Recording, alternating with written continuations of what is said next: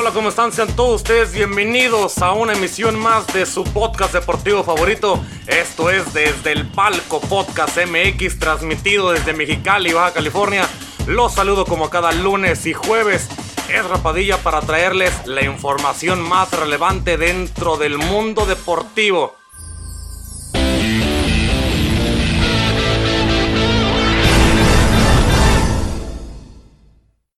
Hola amigos, ¿cómo están? Muchísimo gusto saludarles, un gusto estar aquí con ustedes otra vez más, este episodio número 101 de este podcast deportivo que se llama Desde el Palco Podcast MX, un gusto, yo soy Yerra, como ya escuchaban en el audio. Y bueno señores, un fin de semana con mucha actividad deportiva, un fin de semana que nos fue muy bien en, lo que son respecto de las de todas las cuestiones deportivas. Y muchas cosas sorpresas, muchas sorpresas pasaron en el fútbol internacional, en el ámbito internacional, en el nacional también. Y bueno, señores, ¿qué les puedo decir?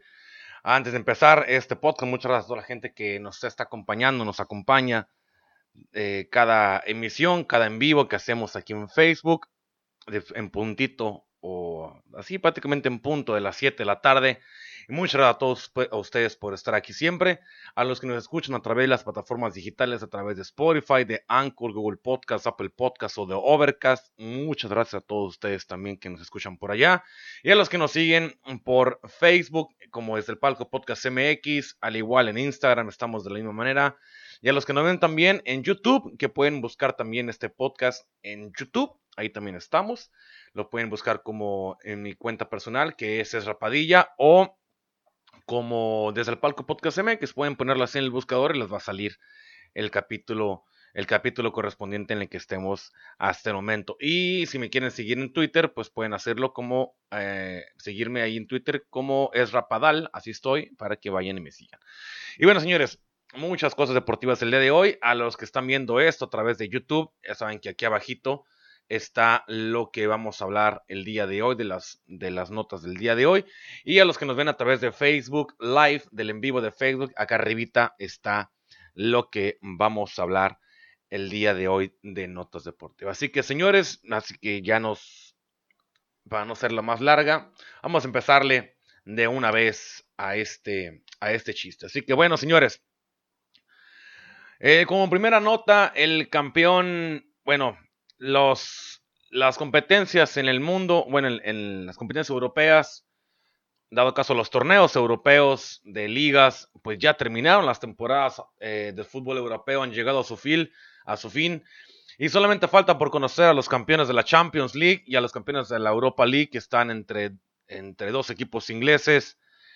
Eh, bueno, entre tres ingleses y un, y un equipo español para dar el cerrojazo al viejo continente. Y aquí pues vamos a resumir quiénes fueron los ganadores, los que terminaron también por ser descendidos y los que van a jugar los torneos continentales la próxima temporada en el fútbol europeo, al menos hablando precisamente de las ligas más importantes en Europa, como son la española, la italiana, la alemana, la inglesa y esas ligas que son las más, las más fuertes o las que más seguimos acá en, América Latina. En España, el Atlético de Madrid, el Real Madrid y el Barcelona pelearon por el título hasta la última jornada, más que nada los dos equipos de Madrid. La irregularidad fue la causa de que la Copa no tuvo, no tuvo un dueño anticipado, como lo fue en algunos otros países. Acá se decidió prácticamente hasta el último encuentro, aunque la justicia deportiva terminó por dejar en claro que los colchoneros se coronaron con, la, con el título de la liga después de siete años de haberlo conseguido en aquel lejano 2013-2014. Los merengues, los valguranas y el equipo del Sevilla completan los cupos para la Champions League de la próxima temporada, mientras que los equipos que van a jugar Europa League va a ser la Real Sociedad y el Betis de Diego Lanes y de Andrés Guardado que van a competir en Europa League. Por otro lado, el Villarreal jugará en este entonces en la Conference League, una liga que se acaba de quedar también, que en, un momento más se lo vamos a platicar de qué se trata, a menos, a menos de que derrote al Manchester United en la final de la Europa League y consiga con eso su pase a la Champions y sea el quinto equipo español que logre su pase a Champions. De la misma manera, el equipo del Manchester United ya está clasificado también en Europa para Champions. Y si gana de todos modos ahí pasaría y acá no pasaría nada, al menos en Inglaterra.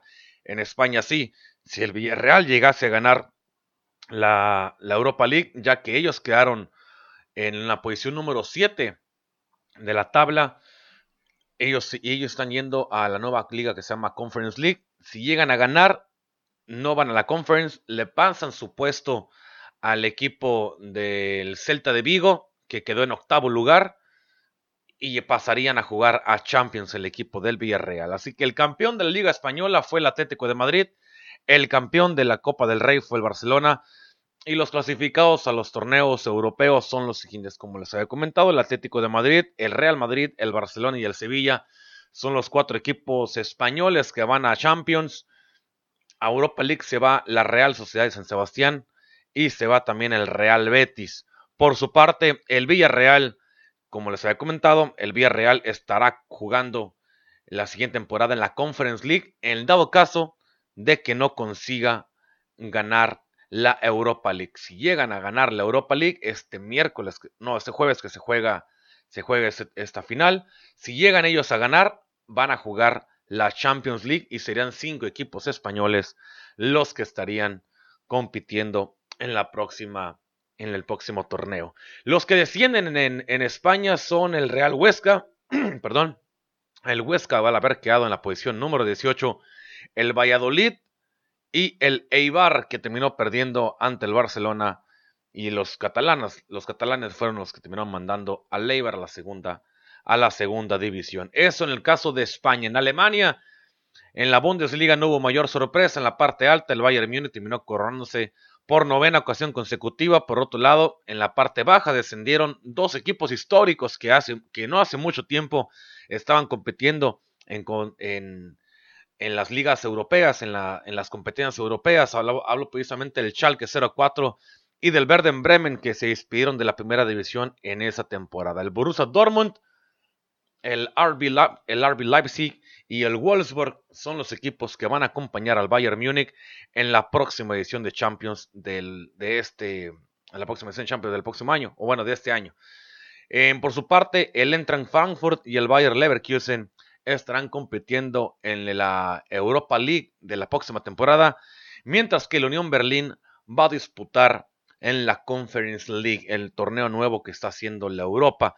Así que el campeón de la liga fue el Bayern Múnich, el campeón de la, de la Pokal fue el Borussia Dortmund y clasificados a los torneos europeos, los que ya les había comentado, el Bayern Múnich, el Leipzig, el Dortmund y el Wolfsburg o Wolfsburgo, como ustedes gusten decirles ellos son los que van a Champions, a Europa League. Él entra en Frankfurt y el Bayer Leverkusen. Y el Unión Berlín va a jugar la Conference League de, eh, eh, en Europa. Así que el Unión Berlín se mete a una competición europea, a la nueva competición europea que la UEFA está creando. Por su parte, en la parte baja, el equipo del Colonia o el Colón va a jugar la promoción por, por, por permanecer en la primera división y va a jugar contra el campeón que quedó en la segunda división, que va a ascender o, a jugar esa promoción. Los que descienden y si logra ganar, pues va con, pues quedaría en la primera división y si pierde, pues se iría de descendido. El Verden Bremen que quedó en lugar décimo, décimo noveno va descendido y el Schalke 04 que quedó en la última posición de, de, de Alemania con un pésimo año termina siendo descendido. Un Schalke 04 que hace un par de temporadas estaba jugando la Champions, estaba jugando Europa League. Ahora el equipo, este equipo ya está descendido en la segunda división de Alemania. Por su parte, en Inglaterra ya, ya se había dado hace, unas, unas jornadas para acá, o ya había arrastrado el, la victoria del Manchester City como campeón de la liga, que y terminó arrasando también en dos de las tres competiciones locales, ah, precisamente hablando con la Premier, con la Liga Premier y con la Carabao Cup, y esperan ahora conquistar su primera Champions League, ya que están instaurados en la final el equipo del Manchester City, mientras que el Leicester se quedó con la FA Cup. Así que el equipo, bueno, esos equipos son los que dominaron en la, en la Premier League. Los equipos que competirán en los torneos europeos y que van a acompañar al Manchester City, que ya tenía un tiempo, ya tenía un tiempo que, que había quedado ya como campeón, al menos unas tres jornadas para atrás ya se sabía que, que, era el campeón. La liga, en la liga la terminó ganando el Manchester City, la Carabao Cup igual el Manchester City y la FA Cup el Leicester. Los clasificados a los torneos europeos son en la Champions. Los dos equipos de Manchester, tanto el City como el United. El Liverpool que se logró colar a la tercera posición después de haber ganado en su última, en su última jornada al Crystal, al, al Crystal Palace. Y el Chelsea quedó en cuarta posición. A pesar de que perdió su último partido, terminó quedándose con puntos suficientes para poder quedar en la cuarta posición y acceder a la Champions de la próxima temporada. El Leicester City va directamente a jugar Europa League al, quedar en quinto lugar y el West Ham agrega este sexto lugar y entra entra a esta Europa, entra la Europa League porque el, haber quedado en, séptima, en sexta posición. El Tottenham, por su parte, va a jugar la nueva Conference League al quedar en la séptima posición. Y los equipos que terminan siendo descendidos en, Inglaterra son el Fulham, el West Bromwich y el Sheffield United. Son los equipos que descendieron en, Inglaterra. Por su parte, en Italia, por su parte en Italia, el equipo campeón después de una racha de nueve años consecutivos que la Juventus había sido campeón, el Inter de Milán, el, Inter de Milán termina rompiendo esa racha que tenía el equipo de la vecchia señora del calcio, o el equipo de la vecchia señora, bueno, de la, el equipo de, la Juventus, pero la vecchia señora es otro equipo. El equipo de la Juventus, eh, de nueve años consecutivos, levantando el título, y la vecchia señora se tuvo que conformar con la Copa Nacional, que sí le ganó a la Juventus. Para la Champions, Italia enviará al Inter de Milán, al Milan, al Atalanta y a la Juventus que por poco casi se quedaba sin Champions League en la próxima temporada. A la Europa League se va al Napoli del Chucky Lozano y un Napoli que en el último partido termina perdiendo y la posibilidad de quedar en la Champions ahora se va a Europa y la competirán junto con la Lazio que también se va a ir a la competencia de Europa League. Por su parte la Roma va a jugar la Conference League de esta próxima temporada. Eh, Napoli terminó eh, despidiendo a Gennaro Gattuso al no poder acceder a la Champions en la próxima temporada y al haber perdido ese partido, no clasificarse.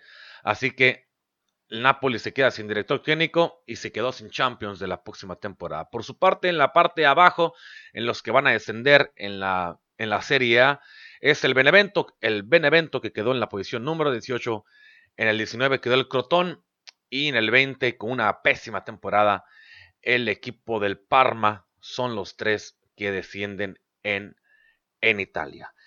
Y en Francia, para terminar con los últimos de las últimas de las últimas ligas de las más grandes de Europa, en Francia fue sorprendente que un equipo tan ligero, tan tan limitado en recursos y en muchas cosas, el sorprendente Lille de Eugenio Pisuto volvió a coronarse en la Ligue 1 después de 10 años arrebatando el trono que durante tres años consecutivos había permanecido al equipo del Paris Saint-Germain. El Mónaco acompañará al Lille y al Paris Saint-Germain en la competencia de Champions que quedaron en, este, en tercer y segundo lugar respectivamente. Así que el Lille después de 10 años, logra alzarse con un título de, con un título de, de, Francia y avanza y se clasifica al siguiente torneo de, la, de esa próxima temporada que va a iniciar de Champions League y lo va a acompañar el PSG y el Mónaco. Por su parte, el Lyon y el Marsella se van a la Europa League y el Stade Rennes va a jugar en la Conference League de la próxima temporada. Los que van a descender en, en Italia, en, Francia, son el Nantes, en Mes Olympique y el Dijon, que son los equipos que terminan descendiendo en, en Francia. Así que así quedaron los en los cinco torneos o cinco ligas más grandes de Europa. Esos son los clasificados y ya ahí más o menos se van a dar cuenta quiénes son los que van a clasificarse o los que están clasificados ya a la próxima, a la próxima Champions Europa del de esta próxima temporada. Y con eso, pues así ya más o menos podemos ir tanteando cómo se pueden dar los enfrentamientos en la próxima Champions. Lo que le estaba diciendo ahorita, señores, de, las competencias europeas, esta competencia nueva que acaba de sacar eh, la UEFA, y la presentó el día de hoy, lunes, el, presentó tanto el trofeo de la nueva Conference League y presentó el concepto de lo que va a ser la Conference League y que también qué equipos van a participar en este torneo. Junto con ello, bueno, la UEFA este el día de hoy lunes presentó el trofeo de la Conference League y la tercera competición europea que van a jugar, que se jugará, perdón, la primera edición esta próxima temporada con 184 clubes y partidos los jueves como lo hacen con la Europa League. El trofeo tiene una altura de 57.5 centímetros, pesa 11 kilos y consta de 32 columnas hexagonales, una por cada equipo de la fase de grupos con forma curva desde la base, que es de latón, cepillado a mano con efecto de acero galvante, galvánico, perdón, con un acabado plateado brillante. Según los detalles revelados por la UEFA, la identidad visual de la nueva competición representa la naturaleza optimista, inspiradora y abierta que tiene Europa. De la misma y de, de, la misma su creación llevó a, actualizar la identidad de marca de la Europa League que refleja la naturaleza más competitiva y selectiva. La Conference League, por su parte, por el momento va va a compartir el himno de la Europa League al inicio de sus encuentros y los patrocinadores disfrutarán de derechos en ambas competencias internacionales. El presidente de la UEFA, quien es Alexander Seferin, se refirió a la voluntad del organismo de hacer que sus competiciones sean más inclusivas para dar a los clubes y a los aficionados la oportunidad de soñar y competir por los honores europeos. Y lo dijo de esta manera en el comunicado que se dio el día de hoy. Dijo, por eso creamos la UEFA Europa Conference League. Tenemos 55 federaciones y es importante dar a los clubes de tantas federaciones como sea posible la oportunidad de prolongar sus campañas europeas durante el mayor tiempo posible, lo dijo en el comunicado eh, desglosado el día de hoy lunes. La Conference League arrancará con la participación de 184 equipos, con uno de cada una de las 55 federaciones miembros de lo que es la UEFA y con 46 que van a proceder de la Liga de Campeones y de Europa League, que intentarán eh, clasificarse para la fase de grupos. Esta constará de ocho grupos de cuatro equipos y tras ella se disputarán las eliminatorias de octavos de final, de cuartos, de semifinales y la final, obviamente, que se celebrará, y ya se tiene al menos la fecha, que se va a celebrar el próximo 25 de mayo del próximo año 2022 en Tirana, en la, en la ciudad de Tirana, en el país de Albania. Por su parte, la UEFA obviamente eh, ha, explicado que es la UEFA Europa Conference League y es el tercer torneo, o como les estamos comentando, el tercer torneo de Europa en términos de prestigio, detrás de la, de la Champions obviamente y de la Europa League. Y ahora sí, la UEFA Europa League pasará a ser en su mayor parte un torneo para los ganadores de las copas nacionales y la liga de, la liga de conferencia o la, o la Conference League será el torneo de menor de, de un pequeño menor nivel y participarán principalmente para aquellos equipos que se clasifiquen por su posición en las tablas de sus, respectivas ligas, aunque también incluirá a los ganadores de las ligas de divisiones inferiores. Eh, ¿Cuántos equipos participarán en esta? Como se había comentado, serán 32 equipos de la fase de fase de grupos y el nuevo torneo ofrecerá 141 partidos en un lapso de 15 semanas, tal cual como lo hace la Europa League.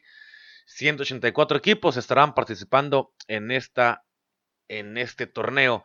En términos simples, los equipos que habrían clasificado a la Europa League en la ronda preliminar y en la primera y segunda ronda de clasificación, como el torneo apunta a brindarles más fútbol de la fase de grupos de, a los países más pequeños, solamente cinco clubes vendrán de las ligas principales y todos ellos entrarán en la última ronda de clasificación. Esos cinco equipos son los cinco equipos que dije ahorita de las cinco tribus, de las cinco tribus, de las cinco, eh, de, las, de los cinco torneos o de las cinco ligas más importantes de Europa. Los equipos que mencioné ahorita son esos los que van a entrar a esta, a esta liga. Y el menor eh, que van a jugar esas clasificaciones. Todos ellos entrarán en la, en la última ronda de clasificación. El equipo de menor rango en cada una de estas ligas nacionales pasará de la Europa League a la liga de a la Conference League, que caso que es lo que había comentado ahorita. Antes ciertos equipos si iban de España o de Inglaterra o de Alemania, tantos equipos iban a Europa League, en este caso casi siempre terminaban siendo tres, en el caso de esos tres países, hablando de España, eran tres equipos prácticamente del, quinto, sexto y el séptimo, se iban a competición europea, se iban a Europa League. En este caso, los que están como séptimos equipos o como sextos equipos son los que van a jugar Europa la, la Conference League. En el caso de, Inglaterra, Tottenham quedó en, en, séptimo lugar y en quinto y en sexto lugar van a, van a, a, competiciones de Europa League. Si, no hubiera si no existiera ese torneo, en la Conference League, Tottenham habría accedido a Europa League. En este caso, como se crea esta nueva competencia, el último equipo en clasificación de esos de las que están en posibilidad de entrar a, las competencias europeas. Ese último equipo, hablando precisamente en las, en las cinco grandes ligas europeas, ese último equipo va a pasar directamente a las rondas de, eh, de la Conference League. Ningún equipo, de menos de ellos. Por, su, por otra parte, ningún equipo clasificará automáticamente a la fase de grupos y solamente los cinco países de las principales ligas, los cinco equipos de las principales ligas entrarían a la última ronda de clasificación. Los quienes jugarán, bueno, los clubes que jugarán o quienes jugarán en la primera edición de este torneo, los clubes que participarán desde la segunda ronda de clasificación en adelante son los equipos que figuran en cursiva aún no ha clasificado, pero ocupan la posición eh, una, ocupan una posición pertinente. Entrando en la última ronda de clasificación está el Villarreal, el Tottenham, el Unión Berlín, la Roma y el Stade Rennes. Esos son los equipos que entran en la última clasificación, en la última ronda de clasificación para, esta, para este torneo. En la tercera ronda de clasificación van a entrar algunos equipos de, de, la, Europa Central. Y ya en la segunda ronda de clasificación, los que ya como que más, más equipos entrarían ahí y estarán compitiendo. Más o menos ahí nomás para tener alguna, alguna idea. Será el Gen, el Gen, el Feyenoord, el Wolfsberg, el Pau que ya ha jugado en Champions, el Basel, que, equipo que también ya ha jugado en Champions, el AEK Atenas, que también en su momento ha jugado Champions, y varios más, el CSK Sofía, el FCSB, el, el Sestochova, el Sestochova que es de Checoslovaquia, o de la República Checa, perdón, el Rosenborg, y así varios, varios equipos más que están entrando a esta competencia. Pero también por su parte es el Villarreal, como ya he comentado, gana la Champions, bueno, gana la Europa, va directamente a a Champions y la posición de Villarreal lo tendría lo tendría, bueno, el Villarreal, y si la si llega a ganar, el Villarreal va a Champions y España no tendría un representante en la Conference League. Así que así más o menos están ahí. Lo, eh, ahorita como también se acaba, de, se acaba, de, sacar esta información, el sorteo también, cuando comenzará esta, esta nueva competencia de la Conference League? El sorteo para las federaciones menores se llevará a cabo el día 15 de junio y los primeros partidos están programados para el 8 y el 15 de julio. Una, una bonificación, bonificación perdón, para los equipos de las ligas principales, que es que, es que solo tendrán que jugar una ronda clasificatoria en vez de las tres que debían jugar en la Europa League estas últimas temporadas, de modo que su punto de partida será el 19 de agosto con dos partidos, que es una serie, una serie de ida y vuelta, en lugar de ser 6. Cuando se sortean las rondas, la primera ronda de clasificación se va a jugar del, el 15 de junio o se va a sortear el 15 de junio, la segunda ronda el 16 de junio, la tercera ronda de clasificación el 19 de julio La ronda de playoffs se, va a se van a dar, el, se van a sortear el 2 de agosto y la fase de grupos hasta el 27 de agosto de este año.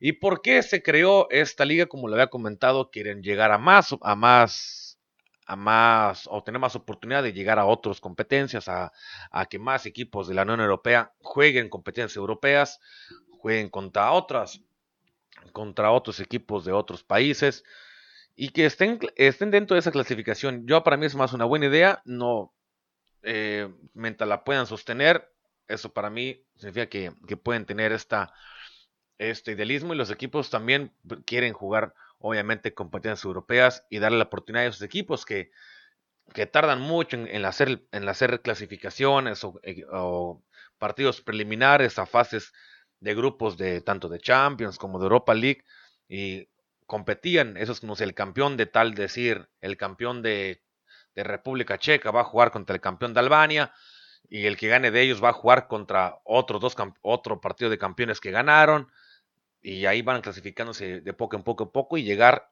como varios equipos han llegado así en esas clasificaciones de preliminares, han llegado a tanto Champions como Europa League y varios de ellos han sido cenicientas en varios torneos, ¿eh? de llegar a, rondas de cuartos de final, a rondas de, octavos de final y, pasar y, crear, y eliminar a equipos grandes.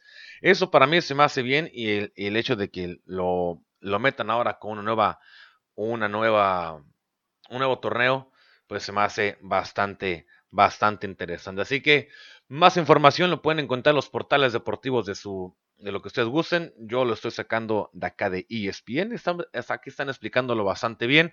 Y el presidente de la liga, quien es Alexander Seferin, dijo que habría más partidos para más clubes con más federaciones representadas en la fase de grupos. Eso quiere decir que van a entrar más, ya más, más equipos y más federaciones en estas rondas.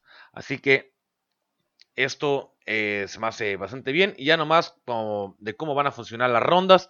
Los ganadores de los grupos pasarán automáticamente a los octavos de final, pero habría habrá una ronda eliminatoria preliminar. Actualmente la conocemos como los 16 de final, donde los segundos de cada grupo jugarían una serie de ida y vuelta contra los terceros de la fase de grupos de la Europa League para avanzar a octavos de final. El torneo luego adopta el formato de eliminación tradicional. Así que más o menos va a tener este estilo, más o menos como lo tiene la Europa League, pero se me hace una muy buena, una muy buena idea. Así que esto es lo que trae la, la UEFA con la nueva, con la nueva eh, Europa, con, eh, la Europa eh, continental esta nueva, esta nueva competencia continental, esta Conference League de Europa. Bueno, señores, pasemos a, otro deporte. Vámonos al, golf, porque en este fin de semana se llevó a cabo el PGA, el Championship del PGA, el PGA Championship, este Grand Slam, que lo termina ganando Phil Mickelson, que a los 50 años se convirtió en el golfista de mayor edad en ganar un torneo de Grand Slam en su y este con este épico triunfo que lo hizo el día de ayer domingo en el PGA Championship. El estadounidense que suma seis majors en su carrera conservó el liderato que tenía desde el viernes y terminó con una ventaja de dos golpes sobre su compatriota quien es Brooks Koipa, y el sudafricano Louis Otsunsen. Con, con un espectacular e inesperado triunfo, el californiano superó el récord de veteranía del también norteamericano, quien es Julius Boros, quien festejó el campeonato del PGA de, de 1968 a los 48 años. Para su parte, Mickelson ya lo tiene ahora a los 50, cuyo último triunfo en un Major había sido en el 2013 en el Abierto Británico y logró su victoria en el Ocean Course de Kiowa Island allá en Carolina del Sur. Otro otro torneo, uno de los campos más complicados de Estados Unidos en el que chocaron los grandes candidatos al título. Eh, para Mickelson declaró lo siguiente, es un sentimiento increíble porque yo creía que era posible, aunque todos decían que no lo era. Así lo declaró sobre su triunfo y agregó también lo siguiente, espero que otros tomen esta inspiración. Puede que tengas que trabajar mucho, pero Dios créeme que vale muchísimo la pena. Como como hizo el sábado cuando dejó escapar una ventaja de cinco golpes sobre, sobre Kopka.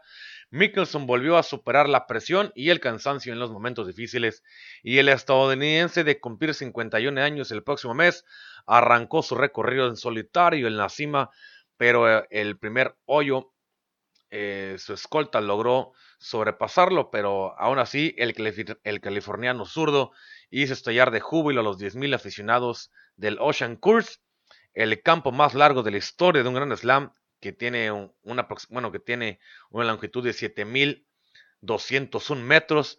Al lograr un épico verde desde la arena de esta manera, pudo mantener los dos golpes de ventaja sobre su, sobre su principal perseguidor, su segundo lugar, quien jugaba con molestias de su operación de rodilla que la había sufrido en, el, en este marzo pasado. Los, el golfista sentenció o dijo también lo siguiente, quiero agradecer el apoyo, agradecerles el apoyo, eh, ha sido un ambiente increíble, así comentó Feliz Mickelson al momento de recibir su trofeo. Simplemente amo el golf y amo lo que hago y amo competir contra estos impresionantes jugadores. Con el triunfo de este domingo, Mickelson suma seis títulos de, de Grand Slam, con tres Masters de Augusta en el, 2004, 2006 y 2010, el campeonato del PGA del 2005 y el abierto británico del 2013. Para completar el Grand Slam solo le falta un abierto de Estados Unidos, torneo en el que ha sido subcampeón seis ocasiones y en el que hará un nuevo intento en este próximo mes de junio en su natal San Diego, California, donde se va a disputar este torneo, el abierto de Estados Unidos. La gran excepción por su parte fue la del chileno Joaquín eh, quien había arrancado la ronda final en un séptimo lugar, pero tuvo un último recorrido bastante malo y terminó en la posición número 30. A sus 22 años, el sudamericano soñaba con convertirse en el ganador más joven de la historia del, del PGA Championship. La historia quizá, la historia en ese momento quiso que justamente sucediese lo contrario y, y ahora pues el más longevo fue el que se terminó llevando este torneo a su casa. Así que una felicidad por parte de Phil Mickelson, 50 años, casi 51, y sigue dando cátedra del el gran el gran, el gran este, golfista que es el señor Phil Mickelson, el americano Mickelson. Bien, señores, vámonos con más información. Y ya tenemos, ya tenemos ya la media hora, pensé que llevamos un poquito menos. Pero bueno, señores, vámonos con más, eh, vámonos con más información, pasemos lo del golf. Vámonos a lo que pasó el día de hoy, lunes en la mañana también, regresemos un poquito al fútbol, porque se quitó una regla una regla ah, ahorita que prácticamente ya, ya no se utiliza en el fútbol mexicano o no se va a utilizar porque falta la final del fútbol mexicano. Se, la liga ha decidido, la Liga MX ha decidido retirar el, criterio de gol de visitante como desempate en la liguilla. La Asamblea de Dueños de la Liga MX realizó nuevo, nuevos movimientos en la liguilla, toda vez que tras una votación y una plática junto con, junto con el presidente de la liga, quien es eh, Arreola, dejaron la posición, eh, dejaron que la posición de la tabla general sea el primer criterio de desempate, eliminando los goles de visitante como la prioridad, tal y como se vivió en este en estas cuartos de final y en estas semifinales que estamos que acabamos de vivir la que acabamos de vivir ahorita en el torneo. Ahorita ya la nueva modalidad entrará en vigor a partir del próximo torneo en la Apertura 2021 y regresa a la tabla por posición como criterio de desempate en la liguilla, así lo aseguró Miquel Arreola, quien es el presidente de la liga.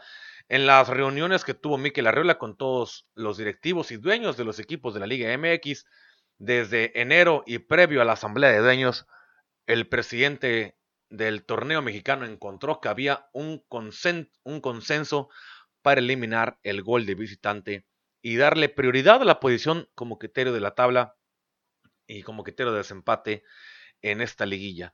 Miquel Arreola dijo lo siguiente, reconoció lo siguiente, el consenso fue eliminar el gol de visitante para privilegiar la posición en la tabla en la fase final. Así lo reconoció Miquel Arriola. Entonces, eh, ya con esto, el gol de visitante fue una regla que se adaptó a la Liga MX desde hace más de dos años y su objetivo era, era, era en ese entonces propiciar un fútbol más ofensivo en, este, en nuestro balompié mexicano. La regla orilló a que los equipos que participaban en la liguilla buscaran alguna anotación desde el partido de ida, aunque al final le quitaba la ventaja al conjunto que quedó mejor clasificado gracias a su rendimiento en la fase regular.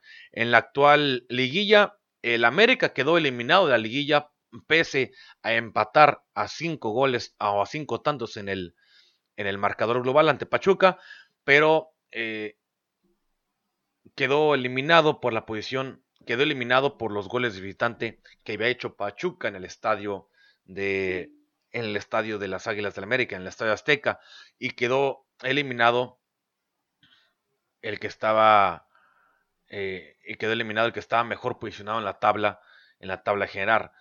Entonces, en esta fase regular, obviamente Pachuca había quedado peor, había quedado en quinto lugar, en quinta posición, el América había quedado en segundo, pero por la posición, por el gol de visitante, el que mejor clasificado estaba quedó eliminado. eliminado. Y eso debido a que los de Hidalgo tenían dos goles de visitante y las Águilas solamente metieron un gol de visita cuando visitaron allá Pachuca en el partido de ida. Entonces, esta, por no sé si por esta razón terminó saliendo, sale el problema, ya se había comentado desde hace tiempo, pero ahora con esto último que pasó con el América, que termina siendo eliminado por el gol de visitante, porque sí, terminó siendo eliminado por el gol de visita en esta, en esta, en esta liguilla. En el partido de ida ganaron, ganó Pachuca tres goles a uno y en el de vuelta ganó, ganó cuatro, cuatro goles a dos el equipo del América. Aunque metió cuatro goles y, tuvo cinco en el global, Pachuca metió dos goles de visita y esos fueron los dos goles, fueron los que hicieron que Pachuca terminara avanzando a la, a la siguiente fase, a la fase de semifinales, y el América terminará siendo eliminado. Entonces, por estas razones, los Tuzos mm, hayan pasado. Y bueno, para mí, siendo que quitan un poquito ese, ese día, el día original por la cual la metieron, que era meterle, meterle más emoción y que buscaran el primer gol desde el primer, buscase goles desde el, primera, desde el primer partido y no solamente dependieran por posición en la tabla en un general. Para mí, bueno, tiene sus complicaciones, tiene, sus, tiene su pro y tiene su contra. Para mí tiene poquita de las dos, un poquito más, tal vez un poquito más de contra que de favor, pero de todos modos la liga la tienen decidiendo un grupo de personas y si van a regresar la, la, posición en la tabla, pues que también, obviamente sí, sí es obvio que si tuviste mejor, un mejor rendimiento en la liga, pues tengas algún beneficio. Está bien, no se me hace mal, no se me hace para nada mal, eso se respeta. Pero también los goles de visita en una fase eliminatoria, de eliminatoria fuerte, también deberían de afectar. Entonces, siento que en vez de quitarlo, lo hubieran puesto como segunda. Bueno, no, no segunda opción, porque ya no, ya existiría una segunda opción. Entonces, los goles de visita se, se quitan y entra, y entra la posición de la tabla cuando estaba de que ambos marcadores se habían quedado iguales y la posición de la tabla ahí sí terminaba clasificando al que había quedado mejor. Pero bueno, ya son cada, cosas de cada quien y ya sabrán por qué, por qué lo hacen y a quién quieren mejorar o a quién quieren apoyar para esto. Bien, vamos ya nomás para terminar, señores, el Cruz Azul. El Cruz Azul y Santos son los equipos que van a jugar la final del fútbol mexicano. Y esto va a empezar a partir del día jueves. Y posiblemente estaremos viendo que llegue la novena. La novena. La novena estrella, la novena el noveno título al equipo de Cruz Azul. O la séptima. La séptima estrella, el séptimo título a la comarca lagunera. Esta esa duda la vamos a resolver en esta final, que, en la que llegaron Santos y Cruz Azul, y que habrán de enfrentarse los cementeros, están ante la oportunidad de terminar con estigmas, con burlas, con señalamientos y con maleficios, con, con todo lo que tú quieras o lo que ustedes quieran, por los últimos 23 años que han tenido, o 23, años y medio de sequía, de no conseguir un título de liga, ya que desde el invierno del 97 no son campeones en el máximo circuito. Para, pero enfrente estará un equipo de Santos, unos guerreros que de sus seis títulos ganó cinco en los torneos clausura y uno de ellos bajo el nombre de verano 2001. Las fechas para la final de la Liga MX, por reglamento, la liga estipula que la final de primera división debe jugarse en jueves y domingo, algo que hasta un punto altera los planes de la máquina que había que habría de o había elegido cerrar la serie de cuartos de final contra Toluca y semifinales de Pachuca en sábado en el Estadio Azteca. Eso sí, ellos tendrían un día más de descanso respecto a los laguneros, que el domingo eliminaron al Puebla eh, en, las semifinales. Así que relativamente tienen un día más de descanso en, esta final. La final de ida se va a jugar en el estadio, en el TCM, allá en el estadio de Santos, el, este próximo jueves, 27 de mayo, en punto de las 21 horas, hora del centro, hora del centro de México, a través de la cadena de Fox. Y la transmisión va a ser por parte de Fox. Y la final de vuelta en el Estadio Azteca, en la cancha, en la cancha donde juega como local el Cruz Azul, el próximo domingo en punto de las 20, 15 horas a las 8 15 de la noche, hora del centro de México. Lo van a pasar por TUDN, se va a pasar también por TV Azteca. Y así que así están las cosas. ¿Y quién podrá ser campeón? Al menos por punto de vista de aquí, de este, de este podcast. Me gustaría mucho ver campeón la Cruz Azul.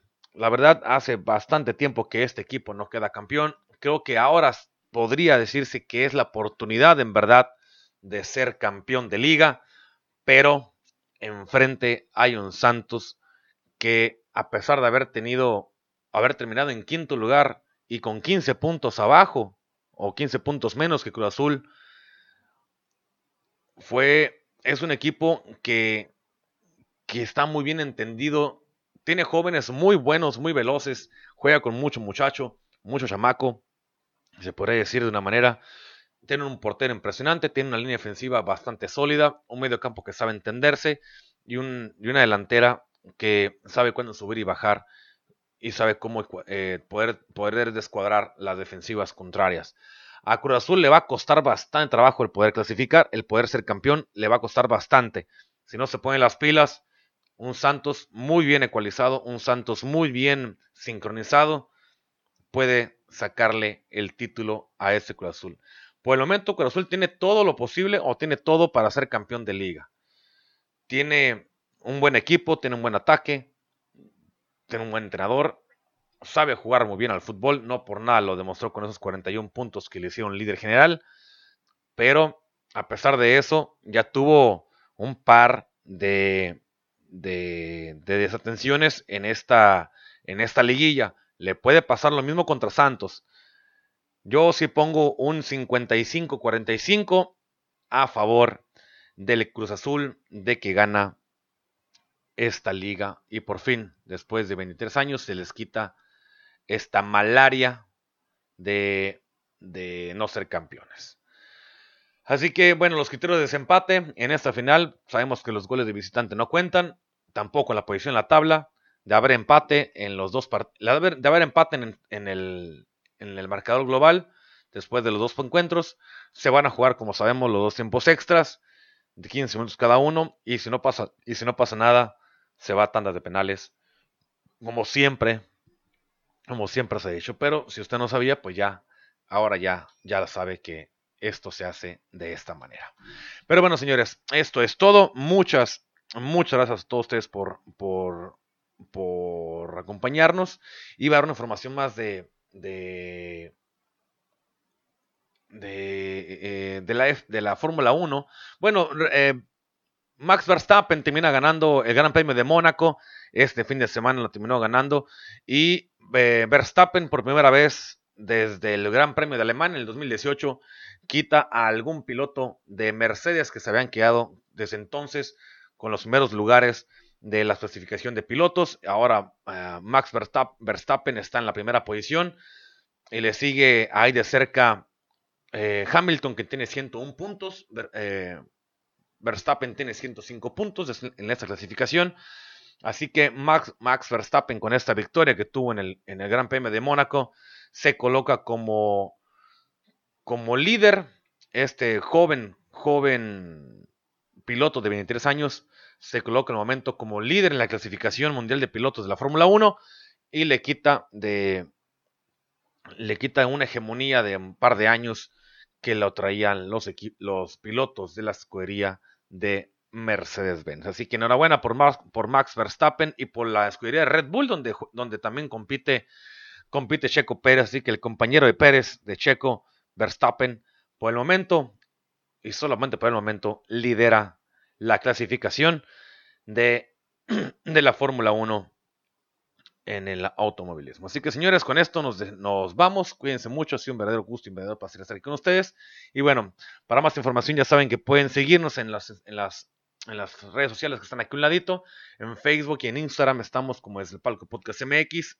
En Twitter estoy como es Rapadal. Y en, Twitter, en YouTube nos pueden encontrar como es Rapadilla. O pueden ponerle desde el palco Podcast MX y les va a salir este bonito podcast. Saben que también que nos pueden escuchar a través de las plataformas digitales como lo son Spotify, Anchor, Google Podcast, Apple Podcast y Overcast. Ahí nos van a poder encontrar. Así que cuídense mucho, la verdad cuídense mucho. Y yo soy Rapadilla y les recuerdo, señores, que esto es del Palco Podcast MX, donde el deporte, el deporte es nuestra pasión. Cuídense mucho y nos vemos el próximo jueves en punto de las 7 de la tarde con más información deportiva. Bye.